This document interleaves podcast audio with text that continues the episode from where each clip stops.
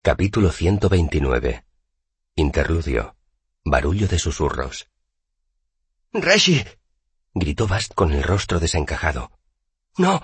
¡Para! Estiró ambos brazos como si quisiera taparle la boca al posadero. No debes decir esas cosas. Quoth sonrió forzadamente. Bast, ¿a ti quién te enseñó el significado de tu nombre? Tú no, Reshi. Sacudió la cabeza. Hay cosas que saben todos los niños, Fata. No es bueno decir esas cosas en voz alta. Nunca. ¿Y por qué? preguntó Quoth con su mejor tono de maestro. Porque hay cosas que saben cuándo se pronuncia su nombre. Bast tragó saliva. Saben dónde se pronuncia. Quoth dio un suspiro de exasperación. No hay ningún peligro en decir un nombre una vez, Bast. Se reclinó en la silla. ¿Por qué crees que los Adem tienen sus tradiciones alrededor de esa historia en particular? Una historia que solo se cuenta una vez y sobre la que no se pueden hacer preguntas. Bast entornó los ojos pensativo y Quoth sonrió sin despegar los labios. Exacto. Buscar a alguien que pronuncia tu nombre una sola vez es como seguir el rastro de un hombre por un bosque a partir de una sola huella. ¿De verdad se puede hacer? Preguntó Cronista vacilante, como si le diera miedo interrumpir. ¿En serio? Quoth sintió sombríamente.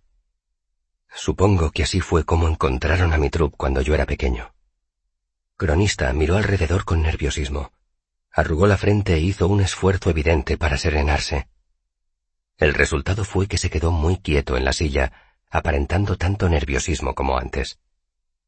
¿Significa eso que podrían venir aquí? ¿Has hablado de ellos lo suficiente para...? Quoth le quitó importancia con un ademán. No.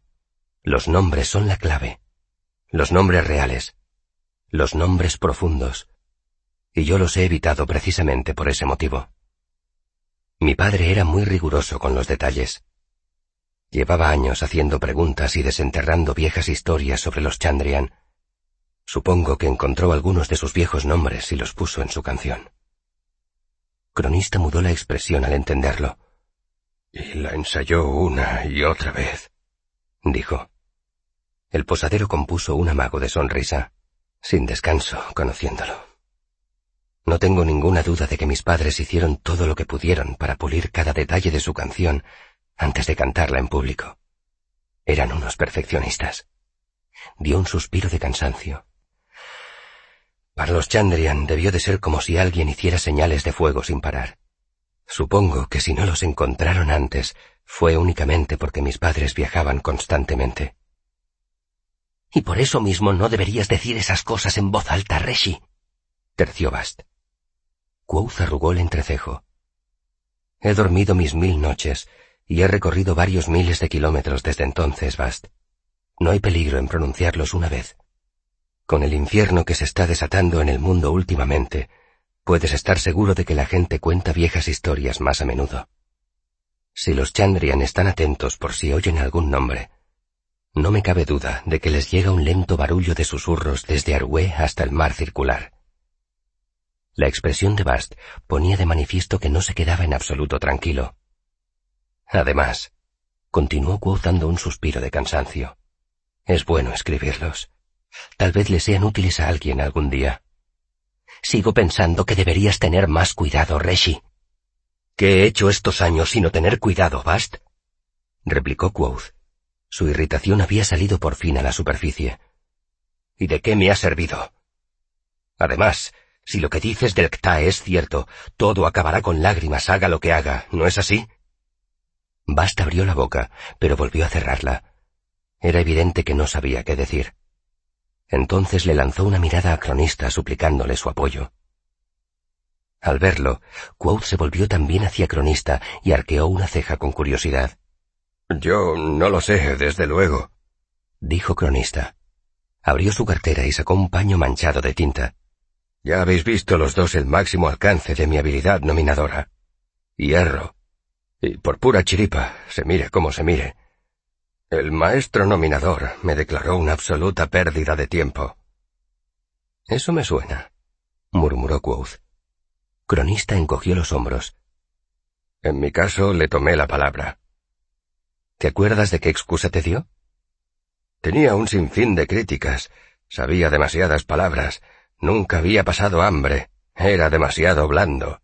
Cronista tenía las manos ocupadas limpiando el plumín de su pluma. Me pareció que había dejado su postura muy clara cuando dijo ¿Quién iba a pensar que un secretario de poca monta como tú pudiera tener ni una pizca de hierro dentro? Quoth compuso una sonrisita de lástima. ¿En serio? Bueno, en realidad me llamó gilipollas, dijo Cronista con un encogimiento de hombros. No quería ofender los inocentes oídos de nuestro joven amigo. Apuntó a Vas con la barbilla. Por lo que veo, ha tenido un mal día. Quoth sonrió abiertamente.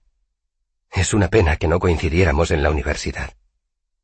Cronista pasó el plumín por última vez por el trapo y lo acercó a la tenue luz que entraba por la ventana de la posada. No creas, dijo. No te habría caído bien. Era un gilipollas de poca monta, y un mimado, y un engreído.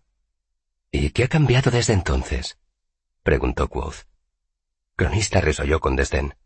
No mucho, dependiendo de a quién preguntes pero me gusta pensar que se me han abierto un poco los ojos. Enroscó con cuidado el plumín en la pluma. ¿Y cómo ha sido exactamente? preguntó Quoth. Cronista miró al posadero desde el otro lado de la mesa, como si le hubiera sorprendido la pregunta. ¿Exactamente?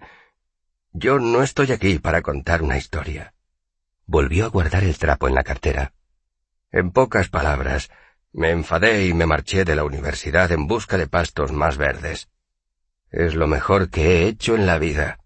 En un mes en el camino aprendí más de lo que había aprendido con tres años de clases.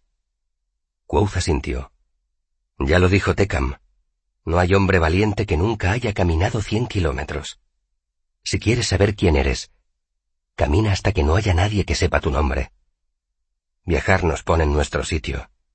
Nos enseña más que ningún maestro. Es amargo como una medicina, cruel como un espejo. Un largo tramo de camino te enseñará más sobre ti mismo que cien años de silenciosa introspección.